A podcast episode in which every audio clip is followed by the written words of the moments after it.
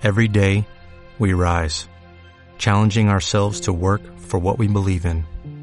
At U.S. Border Patrol, protecting our borders is more than a job, it's a calling. Agents answer the call, working together to keep our country and communities safe. If you're ready for a new mission, join U.S. Border Patrol and go beyond. Learn more at cbp.gov/careers. Aviso importante. El programa que van a ver a continuación puede tener comentarios sensibles, no aptos para estómagos susceptibles ni mentes sugestionables. Las opiniones sobre los casos o temas expuestos son justamente eso. Opiniones muy personales acompañadas con una buena y sana dosis de humor negro. Cabe destacar que son dos monstruos hablando bestialmente de sucesos paranormales y del psique humano.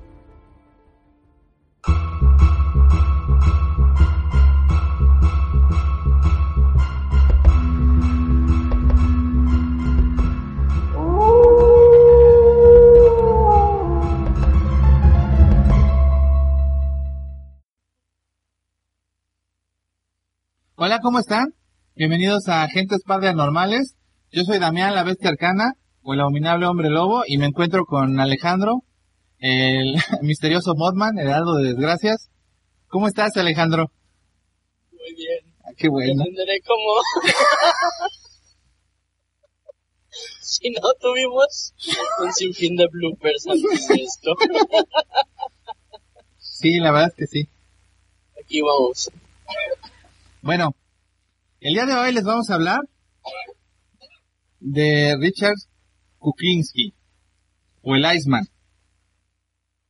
Sí. Este es un, pues eh, diría que es un, Es un hombrecillo. pues es un Un asesino, hombrecillo muy lindo. un hombrecillo, Muy lindo. sí, chiquitín y bueno. Lo que sí tiene este condenado muchachín es que este pues era un asesino a sueldo de la mafia y también por su cuenta. Eh, le dieron la... Sí, también, o sea, su hobby, su trabajo. era su, su hobby y su trabajo eran las dos cosas en uno. Eso está chido, que tu hobby sea tu trabajo Oye, también. No, sí, cuando amas lo que haces, no trabajas un día en tu vida. Imagínate que algún día pudiéramos hacer esto y, y de esto viviéramos. Como los gordos estaría chido. Eso ya no cuesta nada, pero bueno. Ni modo. Sí, sí, sí. Ni modo. Este. A él le pusieron el Iceman porque tenía el método de congelar, bueno, de enmascarar las, la, el momento de su muerte por medio de congelación. Y pues la verdad es que sí trabajó para la familia de Calvacante, Newmark. Y yo creo que de las cinco familias de la mafia de Nueva York, ¿no? Más o menos. Creo Sí, que, sí, creo que suponen que entre 100 y 250 ap- aproximadamente son los asesinatos que cometió. Según lo que dice, porque luego a veces cambia las versiones ella.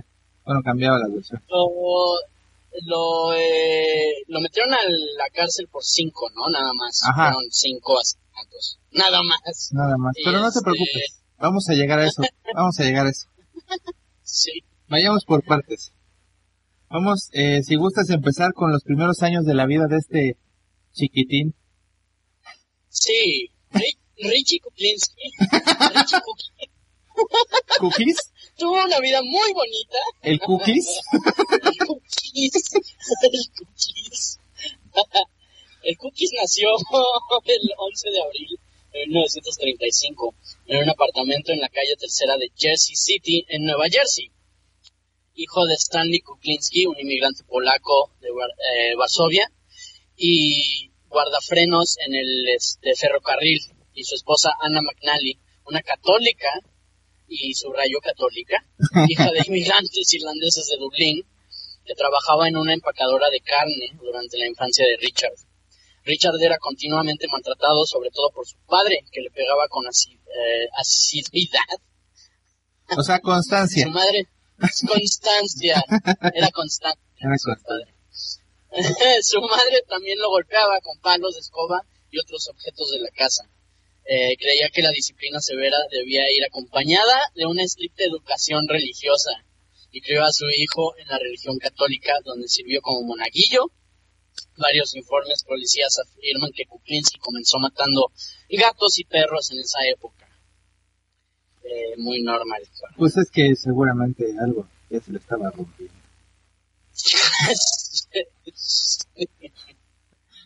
Ah, eh, Richard tenía tres hermanos. Florian, el mayor, quien murió por, la, eh, por las lesiones causadas por el maltrato de parte de su padre. Sí. La familia mi- le mintió a la policía diciendo que se había caído por las escaleras y en ese entonces la policía di- este, Dijo, ah, ok. era como, ah, bueno, échenlo a la basura. Hagan otro. Hagan otro. Eh, y tenía dos hermanos menores, su hermana Roberta y su hermano Joseph, que fue condenado por violar y asesinar a una niña de 12 años de, eh, de edad, que al parecer fue arrojada desde el tejado de un edificio. Joseph fue detenido en su casa de 434 de Central Avenue el 16 de septiembre de, septiembre de 1970 y cuando se le preguntó acerca del crimen de- de su hermano Joseph, Richard respondió, venimos del mismo padre. O sea, somos iguales de... de, de- What are you gonna do? Ay, mira, Qué Pues- familia tan agradable. pues sí. La primera vez que mató fue, bueno, con 13 años y después de un episodio particularmente doloroso de vejaciones verbales, o sea, que lo estaban insultando, y físicas por parte de, pues, algunos matoncillos del barrio, se hartó, sí, él se hartó, acechó al jefe de los matones, Charlie Lane, un chico de 16 años, y cuando conoció sus rutinas, trazó un plan, Charlie tenía a raya a Richard, le hacía de todo y dirigía a otros contra él. Richard había fantaseado muchas veces con matarle. Con una barra de hierro oculta en el antebrazo, le esperó en el callejón tras la casa, eh, tras la casa del tipo, de madrugada, hasta que éste volvió de sus pendencias nocturnas o de sus fechorías. Allí, sin testigo, Richard se le encaró y lo provocó.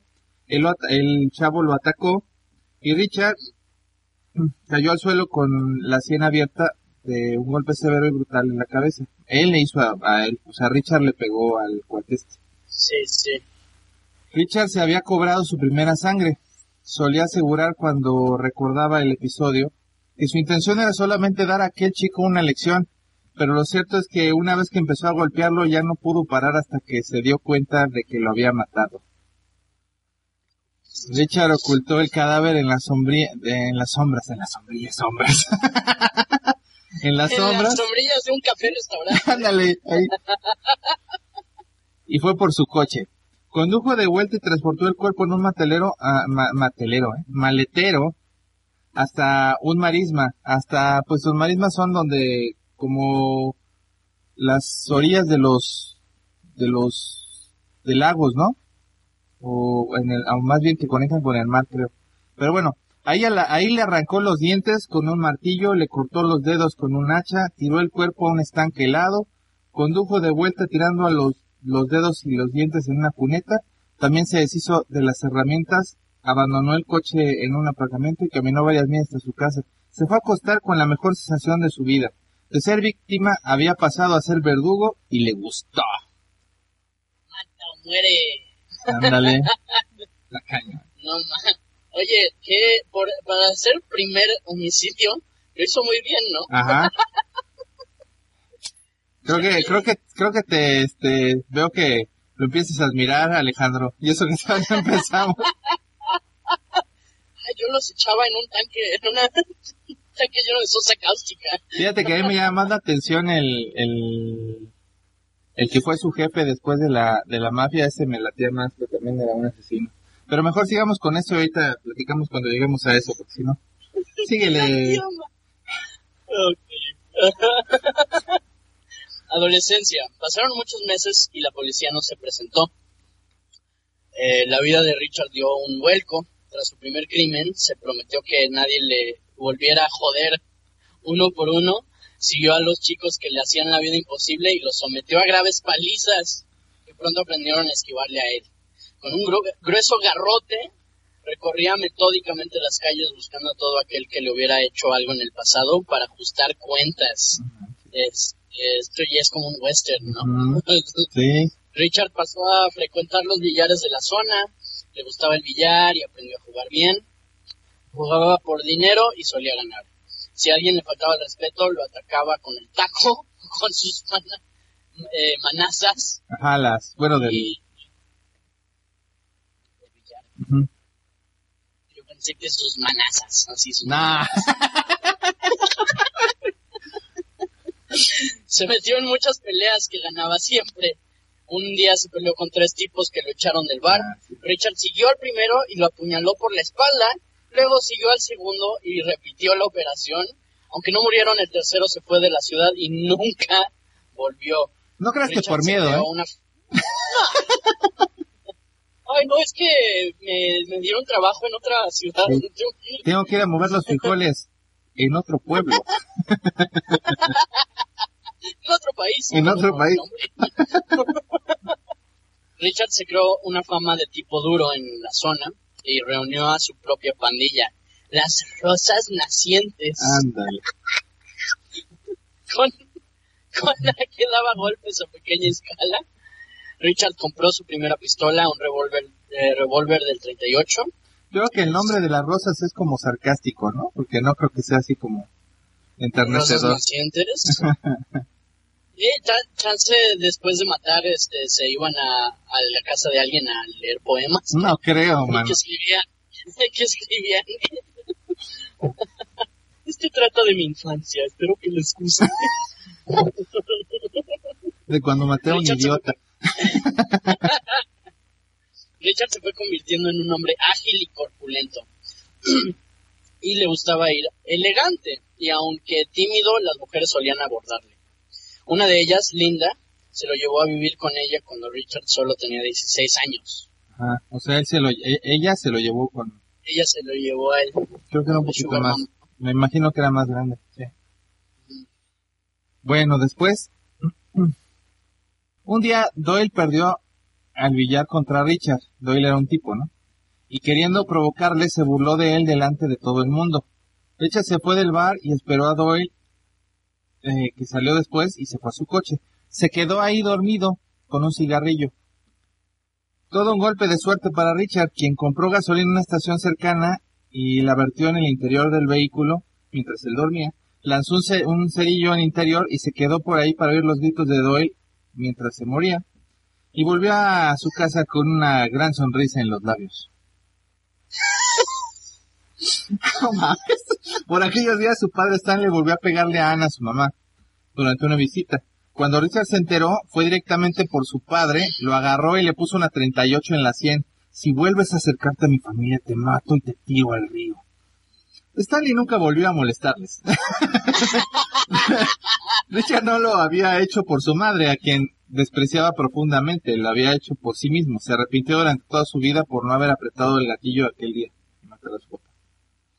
No sentía mayor estima por su madre después de tanto rezo y tanta moralina, y el sexo es malo y todo lo demás. Un día fue a visitarla y se encontró, la encontró practicando sexo con un vecino, que era un hombre casado, y quiso matarla ahí mismo. Esa mujer le había pegado con saña y dedicación para inculcarle una férrea moralidad católica, y ahí estaba, abierta de piernas mientras el vecino embestía una y otra vez.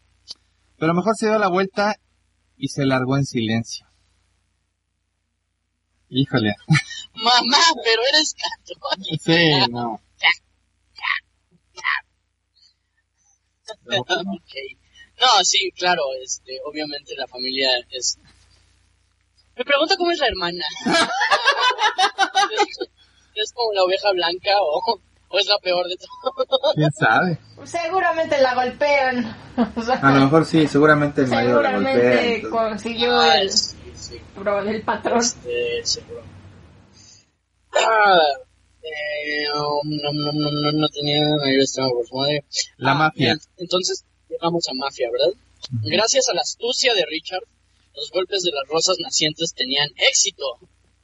Grandes éxitos de las rosas nacientes. y se hicieron más ambiciosos. robos en almacenes, atracos a droguerías y licorerías. No tardaron en llamar la atención de la mafia, que les encargó un asesinato. Había que matar a un tipo que no pagaba. Y ahí vamos a la tercera muerte. Así es.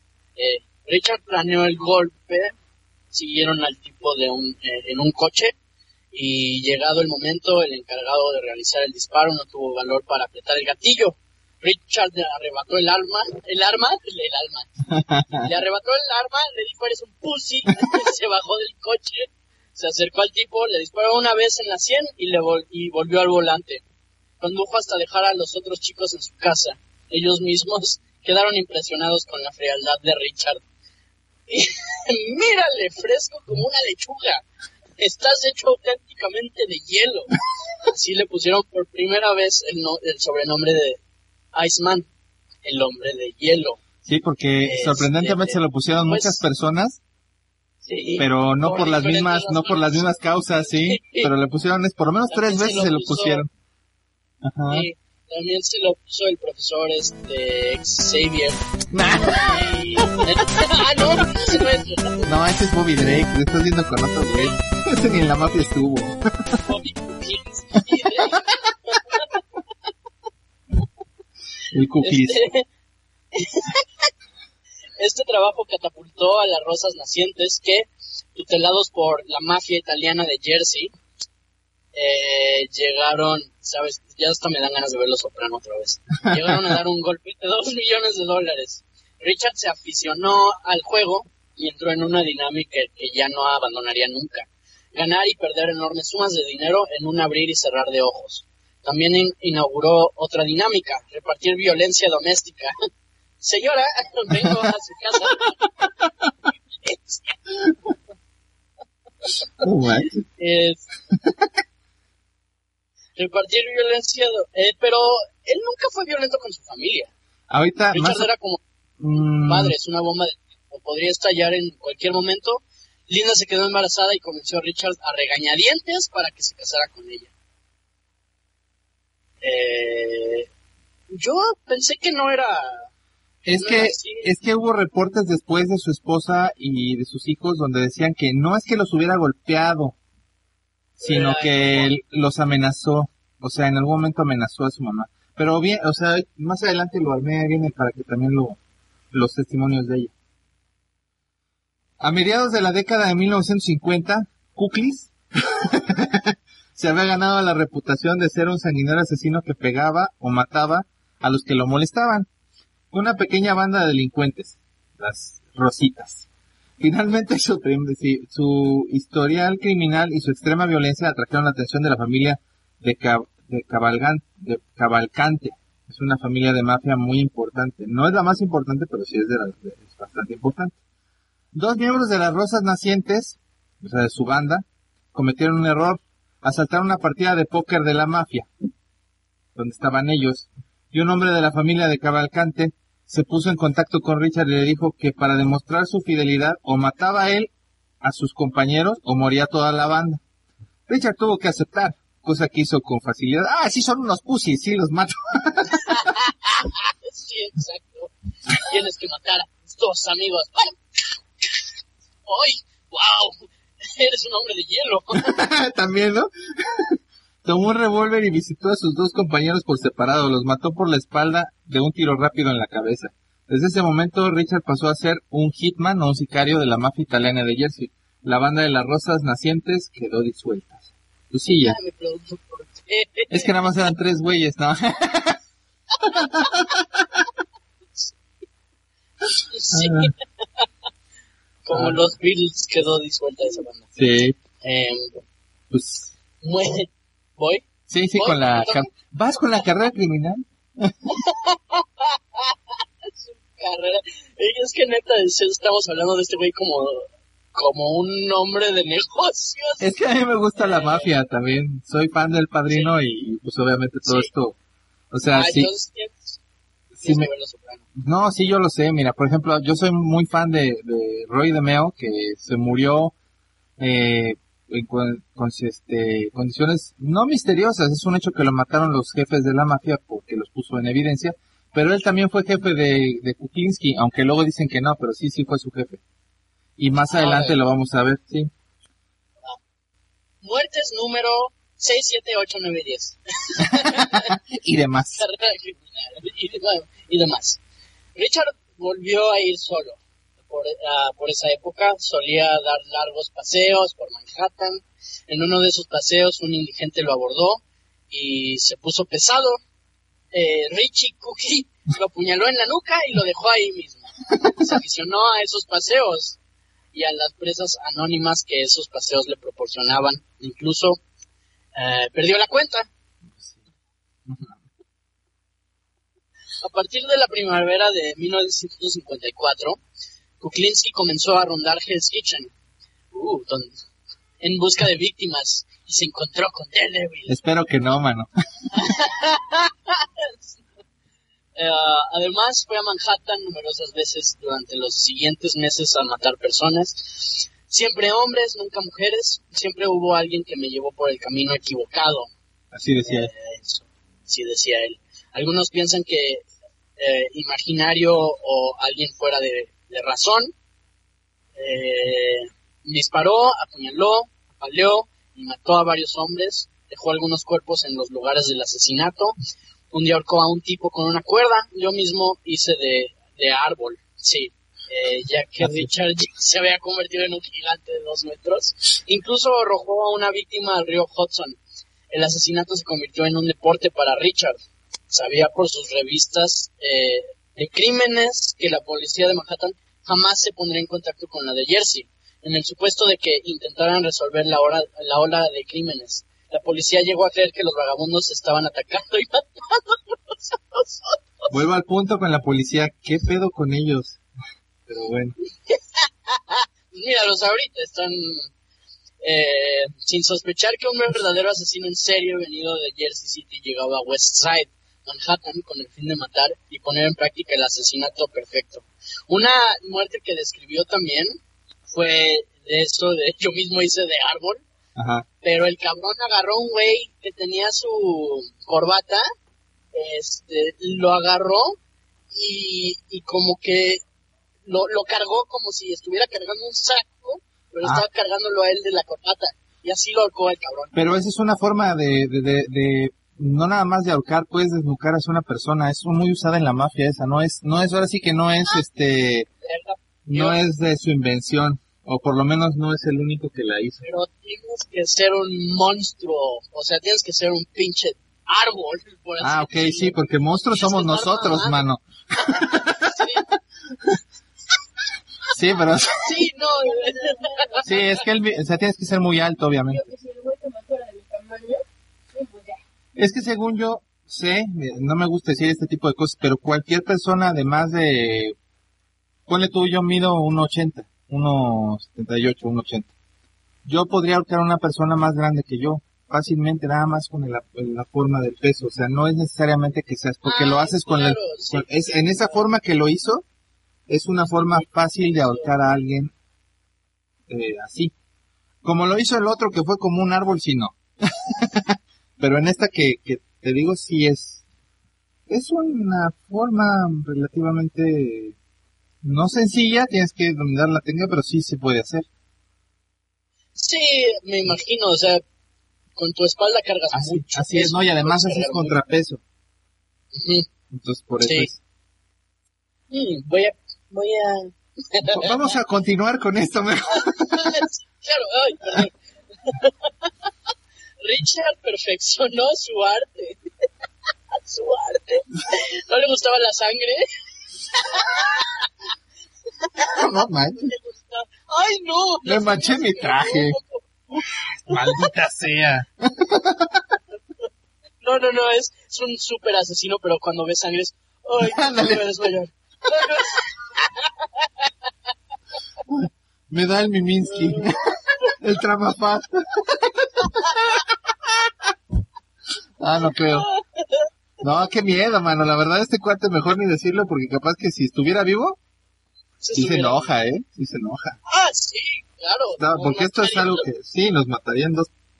No soportaba que se burlaran de Sí, no soportaba que se burlaran de él. No, para nada, no soportaban ni si lo veían feo. Sí, está cañón. Este, eh, no le gustaba la, sangre, prefería las muertes rápidas y silenciosas. Disparos sorpresivos con armas pequeñas, estrangulación, un puñal en la oreja o en la nuca y hacia arriba. Un pinchazo al corazón o en el ojo eh, provocaban la muerte instantánea. Richard hizo del West Side de Manhattan una especie de laboratorio para el asesinato. Una escuela. Y en palabras de él, matar me hacía sentir bien. Um, Kuklinski recordó más tarde. De momento, sabes que lo que más me gustaba era la casa, el desafío de eso mismo. La muerte para mí era secundaria. No concibo nada fuera de eso, en su mayoría, pero la investigación, el desafío del acecho y hacerlo con éxito me excitaba muchísimo. Cuando mayores son las probabilidades de que me, me agarren, más me divierto. Pues pinche pendejo, ¿cómo no iba a ser secundaria si él no se estaba muriendo? Animal. Según, según cuenta el reconocido doctor eh, Philip Carlo, Richard era bipolar y debería haber este, estado tomando medicamentos para estabilizar su comportamiento, sus altas y bajas repentinas. Pero visitar a un psiquiatra estaba fuera de toda cuestión, pues claro. Sería admitir que algo andaba mal en él y nunca haría eso. En contraste con la opinión de Carlo, Carlo es el que escribió también el del el Poser, que hablamos la otra vez. Sí, escribió varios libros de el, carni- la- el carnicero, de Butcher, o sea, hizo varios libros sobre psicópatas. Podríamos hacer esa carrera, pero bueno, en contraste con la opinión de Carlo, el psiquiatra doctor No Park, sabemos bien leer. que queremos escribir un libro. Con distracciones. Oye, ¿sabes que se quejó una persona, me- me- una señora se metió al- a nuestro canal y se quejó porque explícitamente Una abuelita muy respetable de la tercera edad. una señora ya grande que, que no pudo, me, me hizo con mucha énfasis en que nosotros hacemos muchas bromas y que Ah. debemos de manejar la, infor- la información clara y para que nos pudiera seguir. Y entonces me dijo que sí, porque me dijo así, si no, no podría seguirlos. Entonces, como yo no conozco a la señora, tomé la decisión de ignorarla por completo y mejor complacerlos a todos ustedes y a nosotros.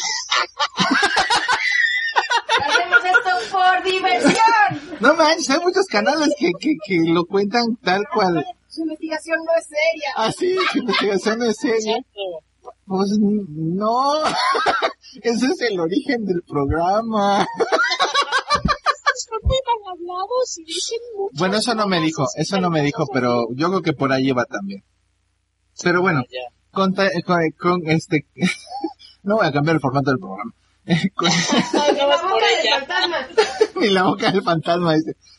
El psiquiatra doctor Park Dietz, quien entrevistó a Kuklis en 2002, al Kuklis, al Kuklis Manix, en la prisión estatal de Trenton, se refirió a su propia naturaleza en contraposición a su crianza, afirmando según su opinión profesional.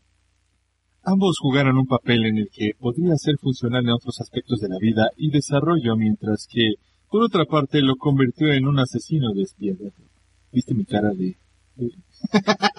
El médico explicó a Kuklinski que probablemente heredó un trastorno de personalidad antisocial de sus padres maltratadores y que el abuso que alega haber sufrido de su padre reforzó la violencia de las actividades que requieren la falta de conciencia y la falta de amor. Díaz también declaró que Kuklinski sufría de un trastorno paranoide de la personalidad, lo que lo llevó a matar a algunas personas por los menores desaires o autocríticas, mucho después de que ocurrieran. Sí, eh, cuando tienes problemas de, de paranoicos de, de personalidad, puede ser que sigas masticando esas cosas, no superes tú eso, a pesar de que ha sido una broma sin sentido a la otra persona. Ten cuidado, un día no amaneces. Al contrario, tengan cuidado todos ustedes.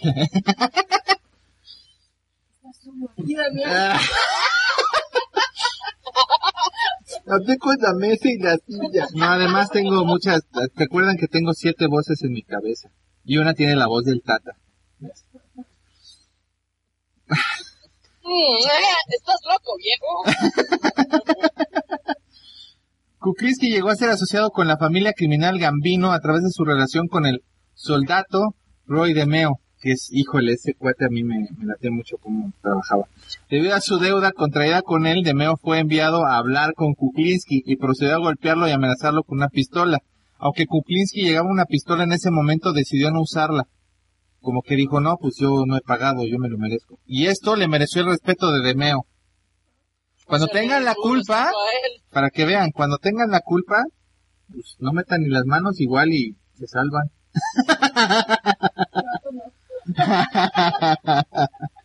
Porque si no, después de que Kuklinski devolviese el dinero que le debían, entró en escena con robos y otras asignaciones para Demeo y la familia Gambino. Una de las cuales era la venta de eh, y distribución de cintas pornográficas. Es que Demeo lo vio, ese era una, ese es algo que él quiso hacer. En ese entonces, digo, ahorita no vamos a hablar de Demeo, lo dejaremos para otro ¿Quieres ser programa. un, un pornógrafo? No, no, no, no, era un asesino igual, era un asesino a sueldo, pero sí, él quería sí. ser un big man en la mafia. Demeo lo que pasó es que él era como, ¿cómo decirlo? Tenía planes. Era muy, este, Emprendedor. emprendedor, era emprendedor y él, él fue el que empezó con ese rollo de la pornografía y ganó mucho, hizo ganar muchísimo dinero a la familia, este, Gamino. Pero bueno, no estamos hablando de él. Continuemos con, con Kuklinski, es que si no nos seguimos con toda la pinche mafia, es buenísimo. en 2011, el asociado de Gambino, Greg Buscemi, eh, alegó que Kuklinski a menudo viajaba entre Filadelfia, Nueva Jersey y Nueva York para encargarse de un variado grupo de problemas relacionados con los establecimientos de pornografía, propiedad, propiedad de la familia eh, criminal Gambino, incluyendo el tráfico de pornografía ilegal, cobro de deudas y el asesinato por encargo de eh, nombre de Robert Di, Di Bernardo eh, y Roy DeMeo. Di Bernardo. De acuerdo a Kuklinski, DeMeo lo llevó en su coche un día estacionado en una calle de la ciudad. DeMeo posteriormente seleccionó un, obje- un objetivo aleatorio, eso sí lo hacía muy común DeMeo, Sí. y le dijo que a un hombre que, que paseaba a su perro lo matara. Lo ordenó que fuera y lo matara. Sin vacilar, Kuklinski se bajó, caminó hacia el hombre y le disparó en la parte posterior de la cabeza al pasar. A partir de entonces, Kuklinski fue el ejecutor favorito de Demeo. Dijo, no, Sí, pues este esa- cuate le digo y lo hace. Sí, ese, está, es bastante famosa. Pero además, No Demeo también es así. O sea, Demeo también era así. En la, en la mafia Sí, dicen, sociópatas. no, es que dicen Demeo, si, el problema es que si Demeo te mata, nunca va a aparecer tu cuerpo. Nunca van a saber qué pasó contigo. Pero, estamos hablando de Kuklinski. Vuelvo a pasar lo mismo, perdón. Ah, Kuklinski afirmó que asesinó a numerosas personas en los siguientes 30 años. La falta de atención por parte de la policía se debió, en parte, a los métodos siempre cambiantes que Kuklinski utilizó. Armas de fuego, cuchillos explosivos, hierros de neumático, fuego, veneno, asfixia, incluso golpes con nudillos, boxas de metal, solo por ejercicio, como decía él. El, exa- eh, el número exacto no ha sido resuelto por las autoridades y Kuklinski en varias ocasiones afirmó haber matado a más de 200 personas. Ajá. Y eh, otro de sus métodos eran administrar cianuro por inyección, al ponerlo en la comida de una persona, por pulverización en aerosol o simplemente arrojándolo sobre la piel de la víctima, como si se le hubiera caído su bebida. Y Pero no, pero ese no es tan funcional. Ese no se mueren tan fácil, pero bueno. Pero, bueno, pero es lo, digo, es lo que hacía. Y, sí- sí. y este, uno de sus métodos favoritos para deshacerse de un cuerpo era colocarlo en un bidón de gasolina eh, de 55 gano- galones y prenderle fuego. Los bidones son los baldes estos, los botes como, como para transportar aceite y todo eso grandotes que usan en las gasolinerías. Sí, sí, este, no sé si aquí, este, pero ma- sí me acuerdo que, que mató a alguien y lo dejó en el Ah, sí, eso sí viene más adelante. Ah, ok. Ok. bueno, entonces, eh, Sus otros métodos de Sus otros eliminación. métodos de eliminación incluyeron desmembramiento, el entierro o la colocación del cuerpo en, la, en el maletero de un coche para aplastarlo en un depósito de chatarra. A pesar de las afirmaciones de Kuklinski sobre que era un asesino frecuente para Demeo, ninguno de los miembros de la banda de Demeo más tarde se convirtieron en testigos. admitieron que Kuklinski estuviera involucrado con los asesinatos que cometieron. Obviamente no. ¿Qué es un atraco?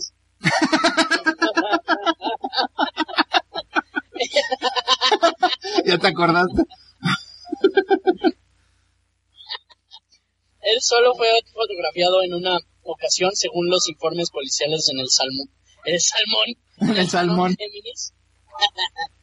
Visitando el club para la compra de un arma de fuego desde Brooklyn. Kuklinski dijo haber sido responsable del asesinato de Demeo, aunque las pruebas y testimonios disponibles de los eh, colegas y asociados de la banda de Demeo, José Testa y Anthony Center, así como el supervisor de Demeo en la familia criminal Gambino, Anthony Gaggi, lo desmienten. Sí, yo no creo que él haya matado a Demeo, porque lo superaba en cuanto a capacidades para matar, pero además, aunque lo hubiera sorprendido y todo, creo que más bien fue eh, pues un asunto de Bernardo, porque pues él estaba comprometido y comprometiendo a la familia. Síguele, mi hermano, perdón.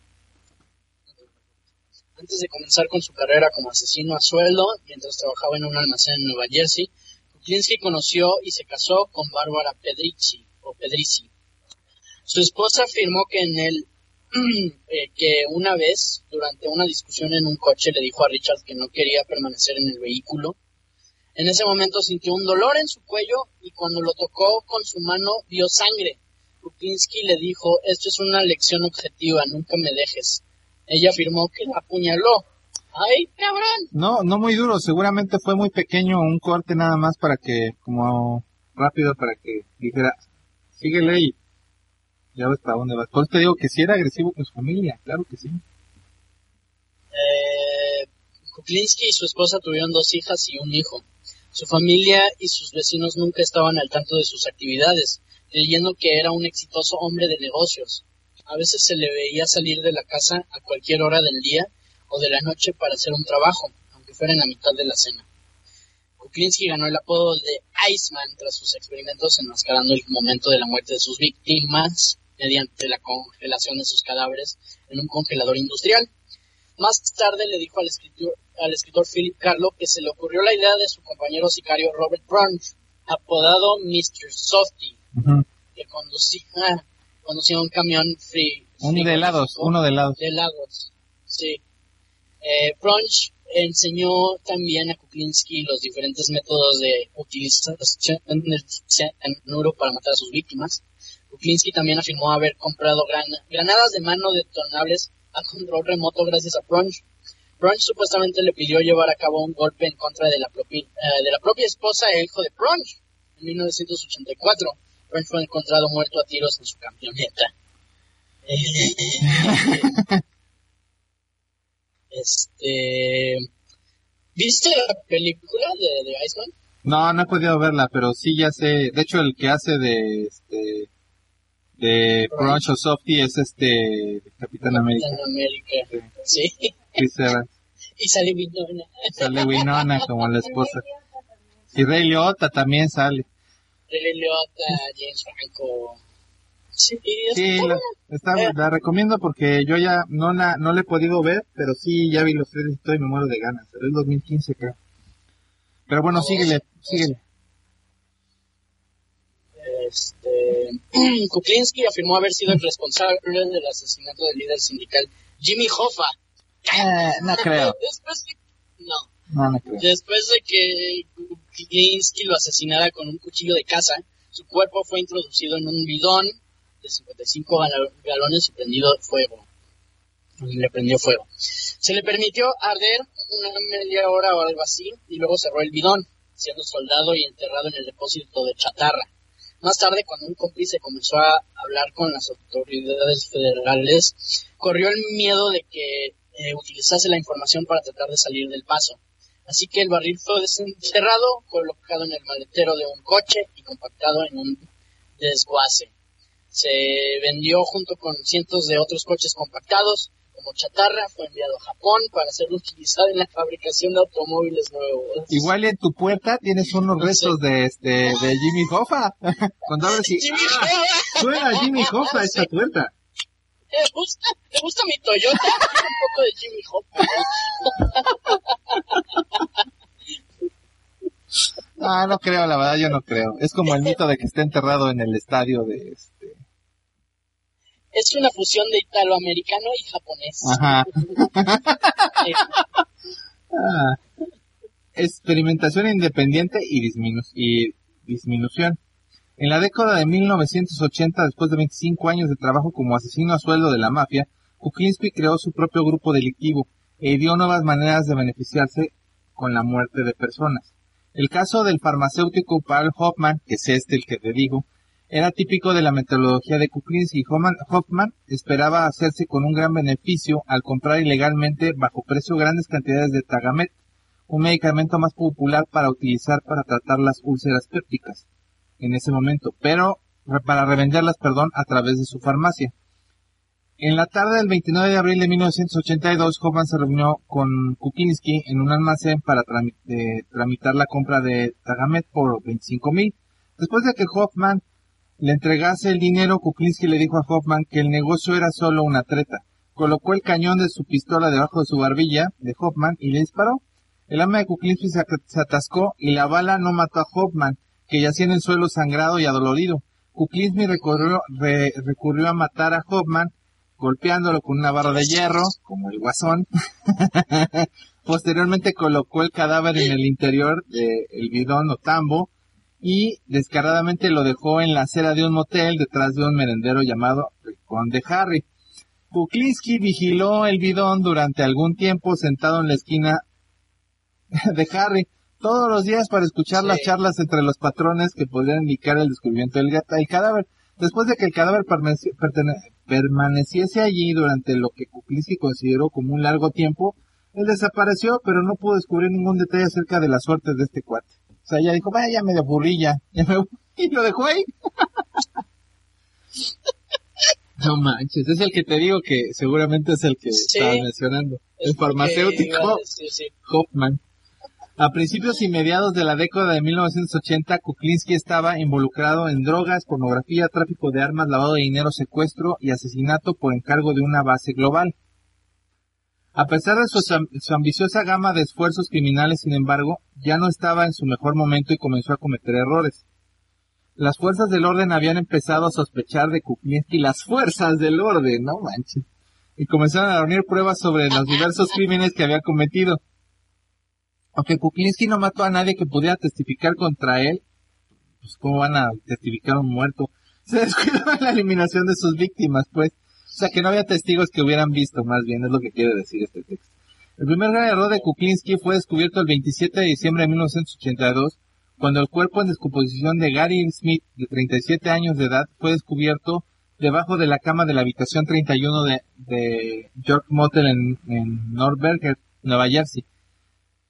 Smith había sido un colaborador frecuente de Kuklinski que a menudo cooperó con las estafas y los robos del coche con él y con otro hombre, Daniel Depper. Kuklinski y Depper decidieron matar a Smith el 23 de diciembre, introdujeron cianuro en su hamburguesa. Al tardar Smith mucho tiempo en morir, el cianuro Kuklinski se impacientó y le ordenó a Depper estrangular a Smith con un cable de lámpara.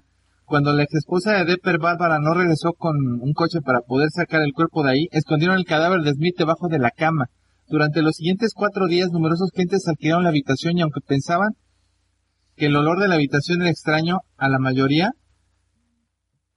no este, No se les ocurrió. no se le ocurrió que este, que podían mirar abajo de la cama o, o quejarse para ver eso. El cuerpo de Daniel Depper fue encontrado el 14 de mayo de 1983 por un ciclista que circulaba por una carretera aislada en una zona boscosa de West Midland, New Jersey. Kuklinski había metido el cuerpo descuartizado en el interior de bolsas de basura verdes antes de deshacerse de él.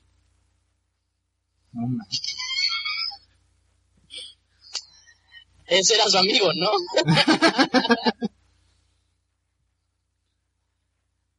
Ay, El 25 de septiembre, si quieres continuar.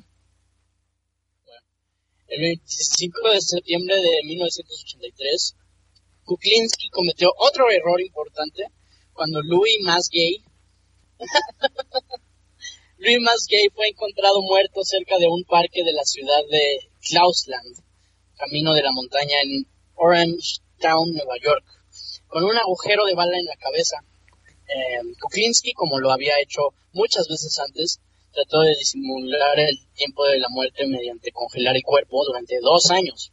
Esta vez Kuklinski no permitió que el cuerpo se descongelase Ah, por completo antes de tirarlo.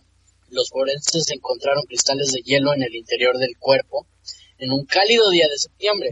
Esto ayudó a las autoridades a darse cuenta de que Kuklinski utilizaba el con- congelador como modus operandi y ellos también le llamaron hombre de hielo. Ya es la tercera vez que alguien me Es- dice. Sí. Posteriormente, cinco homicidios sin resolver, entre ellos la muerte de Hoffman, Smith, Deppner, Masgay y George Maliban, eh, encontrado en Jersey City el 5 de febrero de 1980, se vincularon a Kuklinski porque había sido la última persona que vio a cada uno de ellos con vida.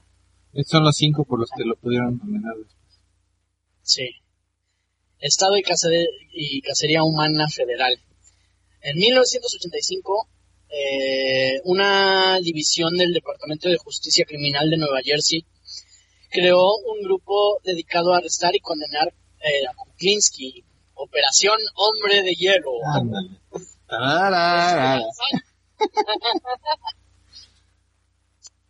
Este, a partir de 1985, el detective Kane y el agente especial del ATF, Dominic Polifrone, Dominic Polifrone, trabajaron con el eh, con Phil Soliman, eh, un amigo cercano de Kuklinski.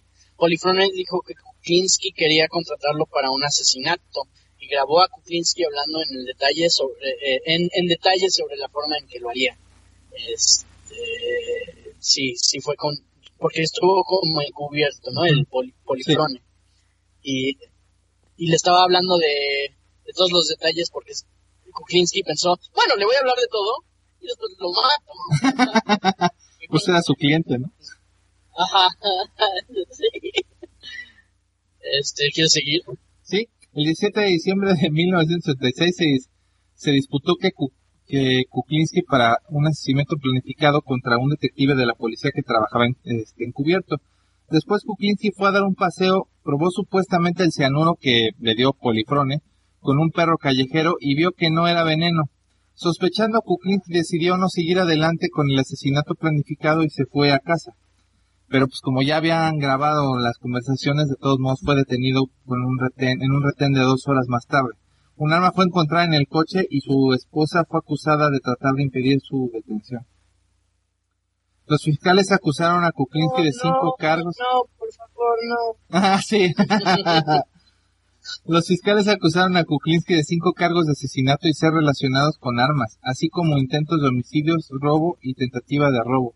Las autoridades dijeron que Kuklinski tenía grandes sumas de dinero en cuentas bancarias en Suiza y una reserva en un, de un- en un- una reservación en un vuelo con destino a ese país.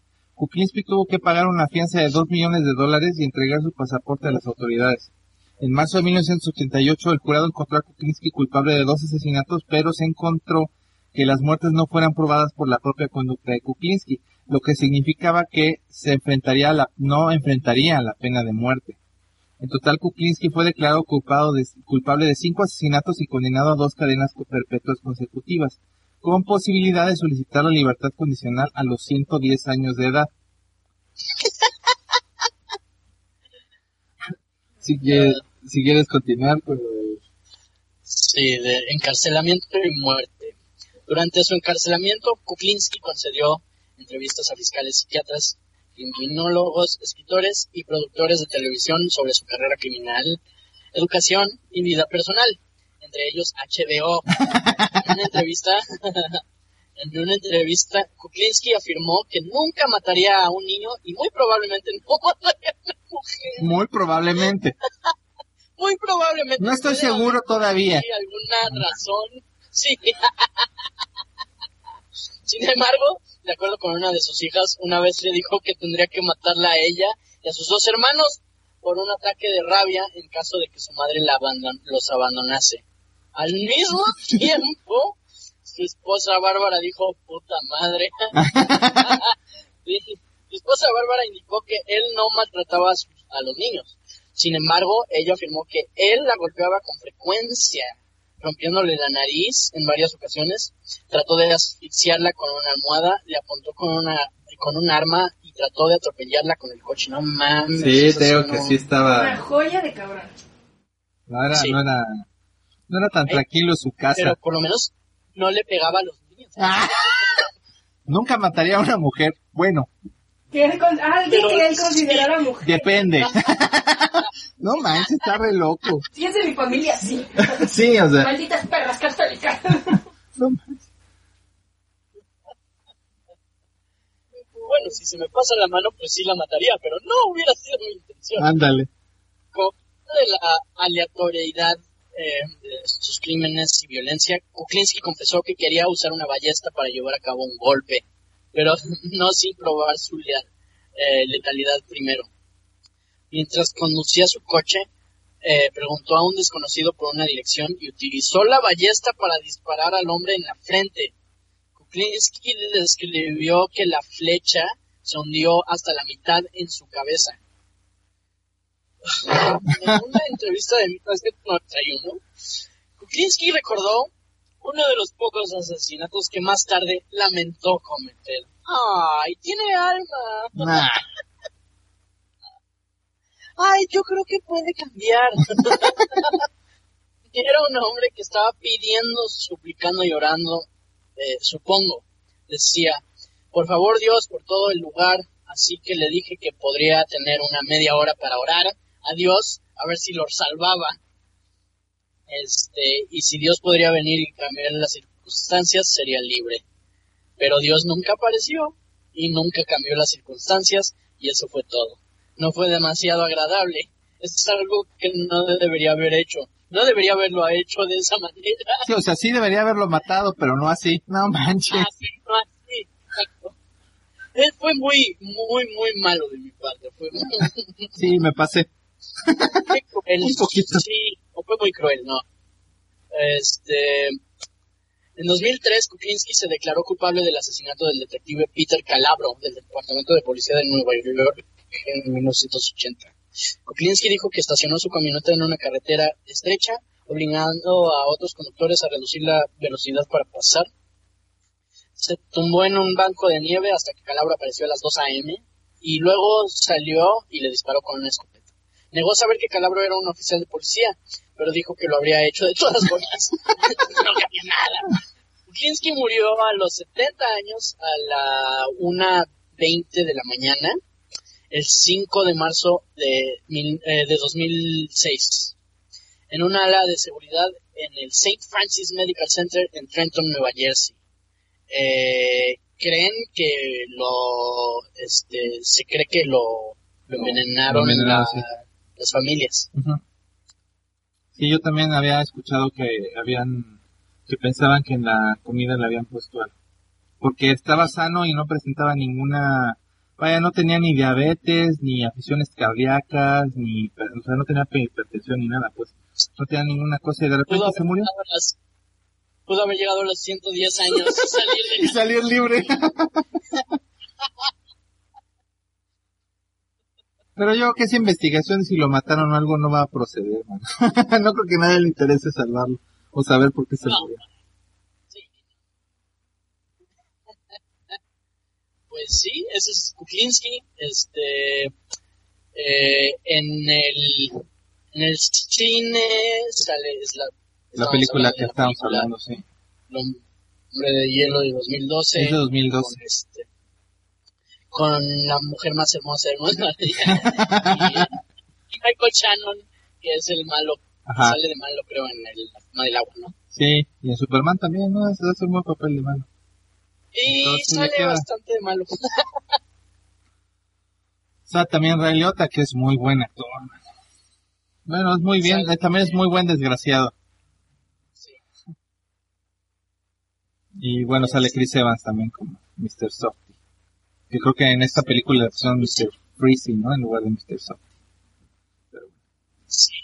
También está la banda de death metal Macabre de Chicago, Illinois, que en su álbum Murder Metal cuenta la historia de cada uno de los asesinatos que cometió este cuate.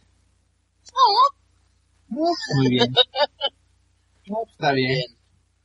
Bueno, pues yo creo que es momento de que vayamos a filosofar y profundizar al respecto, mano. Mm, Vayámonos. hagámoslo.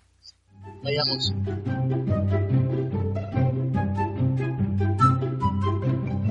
Bueno, ya regresamos a profundizar al respecto y filosofarlo. ¿Cómo ves, mi hermano? Uh, filosofarlo. Fi- Filosofemos.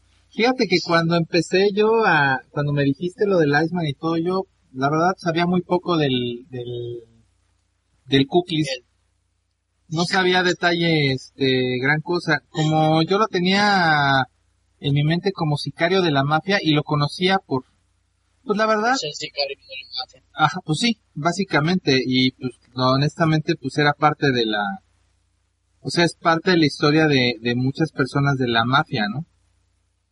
Pero la verdad es que, pues, no sé, o sea, no, no, nunca pensé que, o sea, que, o sea, que fuera de que salía en la, o sea, que era parte de la historia de Roy de Meo, tuviera, fuera un personaje tan importante. Cuando me dijiste que era un asesino, se dije, ah, bueno, voy a ver. Y ya empecé a leer y todo, dije, ah, pues sí, el Iceman sí es más de esto, pero no pensé que fuera más que un asesino de la mafia, te digo, o sea, no pensé que fuera como más, más, o sea, no, no pensé que tuviera lo de matar animales, que sus papás lo golpearan, que el abuso, que el abuso, o sea, no pensé que todo, que sí fuera una, un cóctel de esos maravillosos que conocemos que, que hacen un Sí. asesino en serie. Pero es uno de los pocos, si no es, creo que es el único que me sé, que fue un asesino en serie que hizo carrera de ser asesino. No, pues Roy ¿Entiendes? de O Meo sea, también. Roy de Meo Sí, también, pero y sí, también era ¿era un psicópata. serie Sí, también? Lo que pasa es que no lo pudieron comprobar ni uno, mano. Pero eso ya lo veremos cuando hablemos de... Pero, pero sí, bueno, o sea, no hay muchos. De Ted, Ah, Ted bueno. Bundy no, o sea, no era sicario, Sí. ¿me entiendes? O sea, sí, no, sí. no fue como, no mames, me mama matar. Hagámoslo mi profesión. Tengo que hacer esto una, sí, exacto, exacto. ¿Por qué, ¿Por qué hago algo que amo y no me están pagando por Así hacerlo? es, sí. Para asesinatos llamen a... No, pues ya en Google, profesión, asesino en serio. Ándale, asesino en serio así en, el, en, en, en LinkedIn. Pasatiempos, matar, matar, matar. Sí, no manches. Sangre, decía sangre. Está cañón, mano. ¿Cuál era el de Porky Pig y, este, el, era Jack el Destripador? Ah, sí, era Jack el Destripador. Me destripar. Gracias, sí, señor, amable señor. Claro que sí, iré con usted, señor. Me gustan mucho los ancianos. Bonito. Señor, ¿cuál es su nombre? Jack el Destripador. ¿Y a qué se dedica? Me dedico a destripar. No manches. La verdad es que sí está cañón que él haya hacha, hacha- Hacha. Ay, Ay. qué caray. Ay, qué caray. No, que haya, que haya hecho esto como dices, o sea, que haya sido tan prolífico, que haya ganado dinero a partir de esto, porque además estaba hinchado en lana. O sea, cuentas en Suiza Sí. en los 80. Sí. No mames. No mames. Claramente me vino la, la música de este, Push It to the Limit de, de cara cortada, casi casi los dos, casi casi que se puede ver dinero así, montones, no manches, o sea, Los peritos han pensado en cambiar su profesión. no sé. ¿Cómo ves si lo hacemos a noso- nosotros nos dedicamos a esto para ganar dinero, mano? Porque esto no nos está dejando mucho. No se está dejando nada. No, pues de hecho no está dejando, esto no está dejando Una nada. satisfacción. Una sonrisa. Pero, Bueno, bueno, momento. tiene que ser gente, gente mala onda. Sí, es que, o sea, no, como que no es, no es mi, ¿sabes? Sí, como que no, no es mi hit. Como que matar no es, no me, no me mama. O sea, como que no. No es lo mío, no es lo mío. No, no. No. Si no es de risa, no.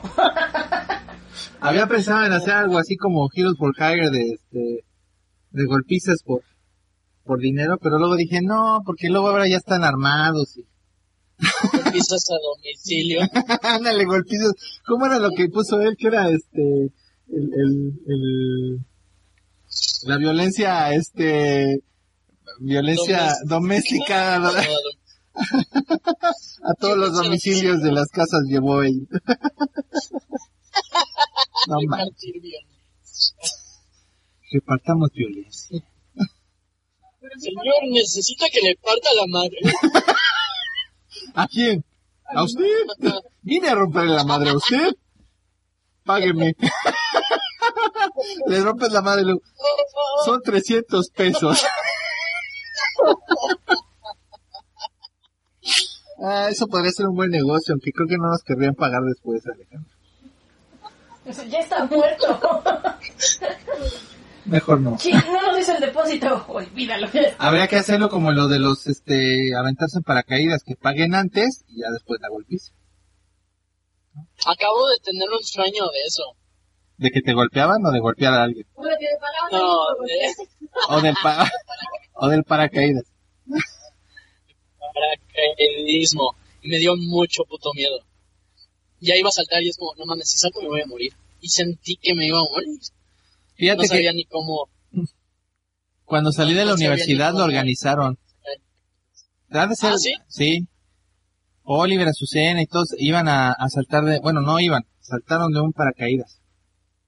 Pero la verdad, era muy este, pues en ese momento la verdad se me hizo, así te lo pongo, eh, se me hizo muy caro. Es, muy Ajá. caro. Y yo dije, ah, podría estar esto, mis- No, no. podría estar chido, ¿sí pero harías? no sé, no, ya ahorita ya no. No, ya ahorita me da flojera. man. Pero yo, uno de los instructores de mi, conocidos de mi mamá se mató. Ah, sí, también el de Betty, de la prima Betty se mató ya, dos también. instructores, no fregues, si el instructor se mata, ¿qué me espera? Bueno, sí, tiene razón el fantasma. Dos, dos, este, dos instructores que conocíamos ya se murieron hace poquito. No mames. De los que se, a- ¿Sí? les decía así. Entonces como que, no, no me dan muchas, este, No, la verdad no. digo, Eh, yo tengo un amigo que era mi roommate y casi siempre que podía, porque se había comprado como un pase anual para aventarse. y siempre que podía se iba. Sí, es un salvaje este cuate, un australiano salvaje. Lo quiero mucho, pero sí me da miedo que, que así vaya a terminar este güey. Normalmente la gente que tiene esa adicción a la adrenalina termina muriendo. Sí, Sí. sí. Adrenalinosamente. Como de, ex- eh, deportes extremos, ¿no? Sí, Sí. a este cuate le encanta hacer todo eso. Si es un rush, es un, un asegurarte de que estás vivo. Hasta que te mueres. Y ya no más. Pues no sé, fíjate que a mí no es tanto, te- soy honesto, soy sincero, nunca me dio, o sea, ni siquiera pasó por mi cabeza el de que me diera miedo aventarme. Ajá. La verdad no, ¿eh?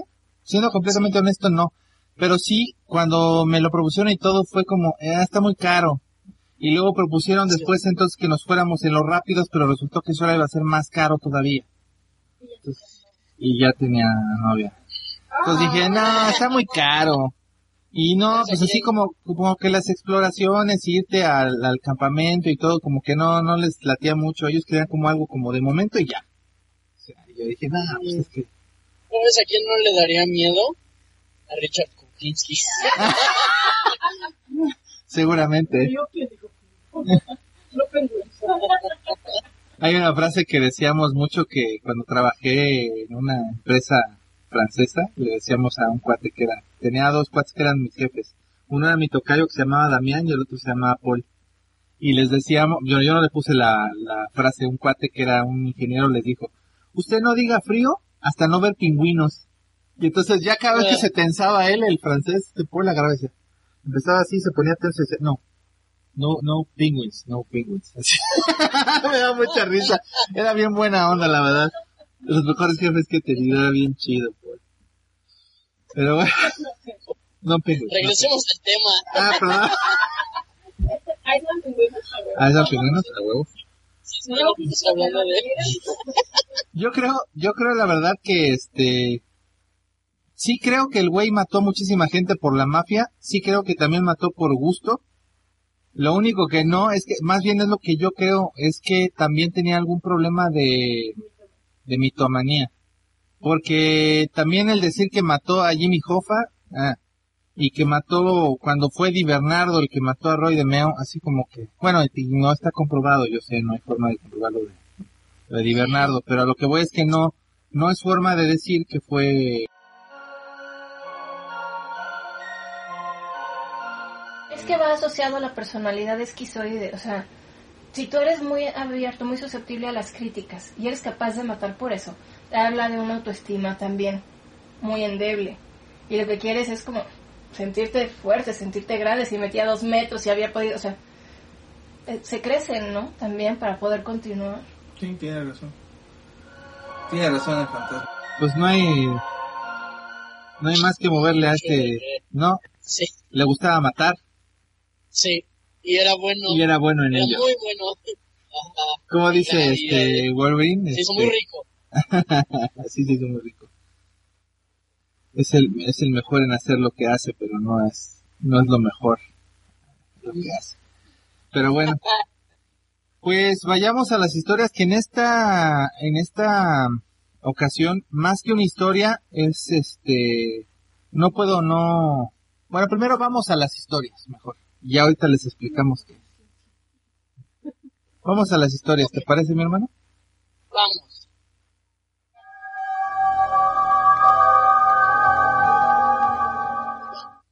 Bueno, ya regresamos. Como les digo, esta, en esta ocasión no es más bien una, una historia. Sí, Tenemos historia. historias, pero ahorita tenemos que darle, esta llegó primero. Es una bibliografía paranormal que nos manda Unotsuke. Una colaboración científica. Así, así más o menos lo dijo. Entonces, no sé si quieras que empecemos a leerlo. ¿Quieres leerlo tú primero, mi hermano? Empezar y en unos párrafos yo sigo porque es, es un poco largo. Está largo. Ok. Bueno, em, empieza así. Hola mis queridos amigos amorfos. Eh, hola. Y licántropos. Hola. Soy nuevamente su amigo, el pinche Salvatore. El motivo de mi mail es para tal vez ayudarle a algunos amigos de la audiencia a diferenciar de la audiencia lo que, lo que puede ser un trastorno físico mental de lo, o de lo que puede ser un verdadero evento paranormal. Ah, lo que puede ser un verdadero Evento paranormal. evento paranormal. Y empezaremos por lo que puede ser un trastorno físico. Hace unos videos, un, chavo, eh, un chaval comentó en un mail que se estaba ejercitando en un cobertizo y comenzó a ver sombras que se movían con el rabillo del ojo. No estoy diciendo que no le crea, solo es para ejemplificar.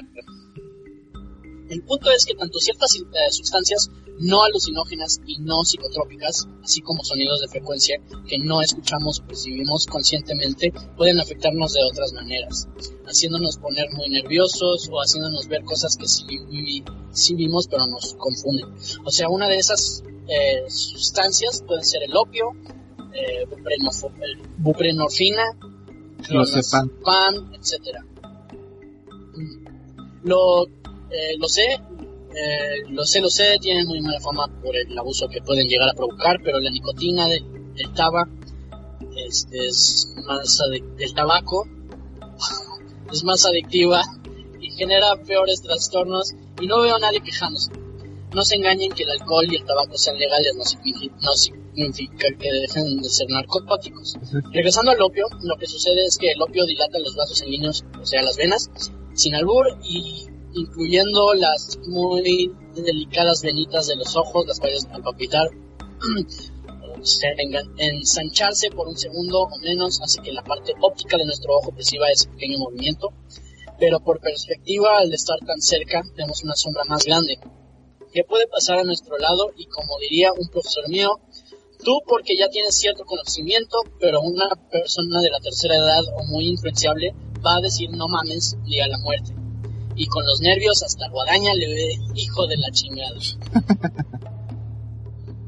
Literalmente me dijo eso, jajaja, y también lo sé por experiencia, ya que no me gusta pregonarlo, pero desde niño sufro de dolor crónico y pues consumo eh, opiáceos para controlarlo y me ha eh, pasado tantas, pero tantas veces que ya no ya lo ignoro, de manera hasta inconsciente.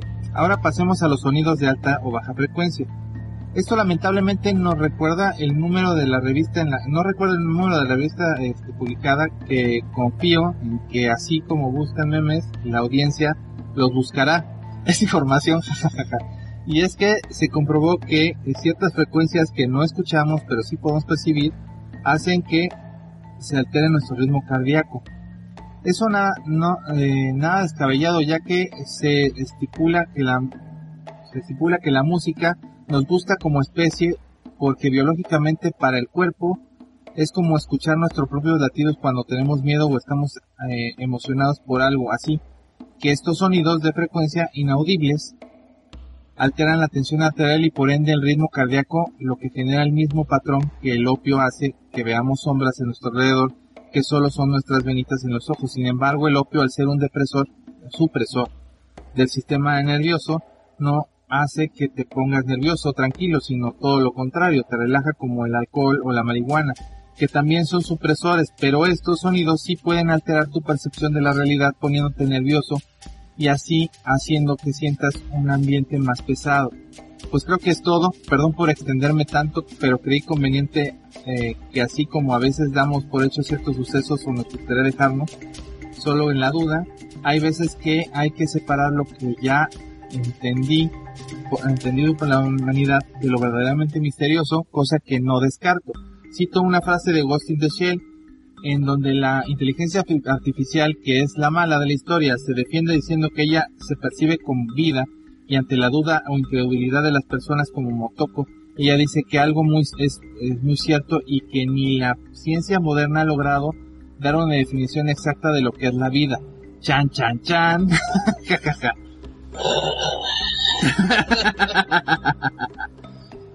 la verdad, y, y es verdad, ya no me quiero extender, pero no hay una verdadera definición científica de lo que hace que todos estemos vivos y respirando. Pero eso será para otro mes. Antes de despedirme tengo que jactarme del plan ya que funcionó. Yo fui el que puso que le pusieran el micro al fantasma y después que se lo quitaran. Sorry, no tengo nada que en contra de ella. Ofrezco disculpas si es que hice que sus mentes se turbaran y confundieran y que los límites de la realidad colapsaran como castillo de arena ante la marea que crece al atardecer, pero al chile estaba aburrido y se me hizo cagado a ver qué pasaba además. ¿Le caso? no, pero sí este comentaron algunas personas del o sea, del, del del público y ya ves que en la otra dijimos quieren que pongamos el, eh, que le pongamos micrófono, que se lo quitemos, por eso es que también lo está mencionando, porque lo mencionamos nosotros. Eh, pero como les comenté en el, en, el, en el mail pasado, estudié medicina, he pasado mucho tiempo en el hospital por presente situación y mi momento se le hace eh, un unicornio. Si me preguntan si soy científico, pues sí estoy estudiando la especialidad de neurocirugía y antes de que pueda salir algún chistoso diciendo los neurólogos no ven eso, le hace con voz de Lelo, por favor. Los neurólogos no ven eso. Tengo amigos científicos y hasta tenía una novia psiquiatra, así que por muy bruto que sea algo, algo de conocimiento se me pegó. Está bien. pues gracias por este, por tu comentario, Unochuke. Este, pues sí considero que este, que, eh, que puede pasar. Obviamente, este, a nosotros lo que nos atañe es que, que sea pues, paranormal, pero efectivamente hay muchas cosas que no podemos comprobar. Y también nos mandó Ukyo-kun otro fan art que dice, creo que este les gustará más que el Comodoro. este ahorita lo van a ver en pantalla. Que es el poser. Bueno, el... de Venom. Ay, ay. Chido. Está chido. Pues sin más, pues muchas gracias por este por vernos. Ahora sí que nos despedimos. Gracias por escribirnos al correo este agentespardeanormales@gmail.com. Este pueden mandarnos opiniones, eh, las preguntas que las estamos guardando, no crean que no, pero es que no pues algunas son muchas y, y no tienen mucha re eh, relación y queremos como que dividirlas por que tengan un sentido. Y este, y los correos de, de susto, que también tenemos bastantes, les agradecemos mucho y por favor síganos mandando. Eh, también nos ha gustado que, que nos ha mandado este Okyo-kun sus, sus, este, sus fanarts. Ojalá y nos manden más. Estará muy bien tener este, muchos. No, no, este, no porque nosotros seamos, este, ilustradores o diseñadores, este, los vamos a juzgar. Al contrario, nos llamaría más la atención verlos.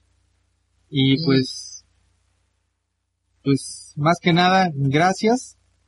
Síganos por favor en Spotify, en este, en, en iVoox, en este, en iTunes, para que también nos escuchen el, el, el podcast. Y pues también suscríbanse aquí y compartan este video para ver si más personas se unen a, a, al este, esta legión paranor de agentes paranor paranormales y nos ven y somos más. Este, esperamos que poder lograr este tener un Patreon pronto y ya este también que que algo de de, de centavos nos dé también YouTube. Sí. Sería un sueño podernos sí. dedicar a esto de lleno, sería muy bueno. Este, Sí, de hecho, de hecho no sé si Alejandro de quiere decir algo. Sí. Ajá. Sí, hablando de centavos.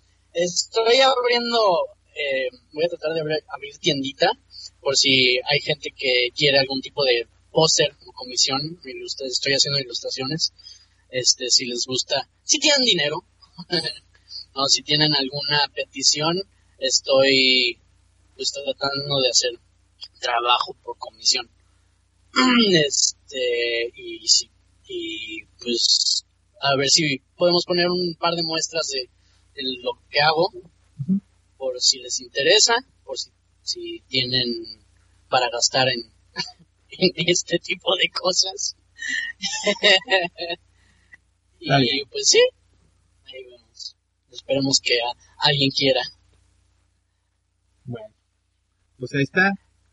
Pues Ahí les, está. les mandamos un saludo, cuídense mucho y pues nos vemos la siguiente. Ahora sí, como dice Alejandro. no os moráis ¿Y si os moráis? no, no regresáis, por favor. no regreséis. Bueno. Ah, si se mueren no regresen, por favor. Cuídense mucho. Nos estamos viendo. Un abrazo. Cuídense. Bye.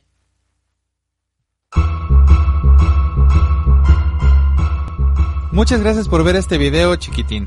Nos vemos en la siguiente aventura. Si te gustó, por favor dale un pulgar arriba a la Chuck Norris y no se te olvide suscribirte y activar la campana para enterarte de que subimos un video nuevo. Pero sobre todo, para que no te coma mientras duermes eso que vive bajo tu cama.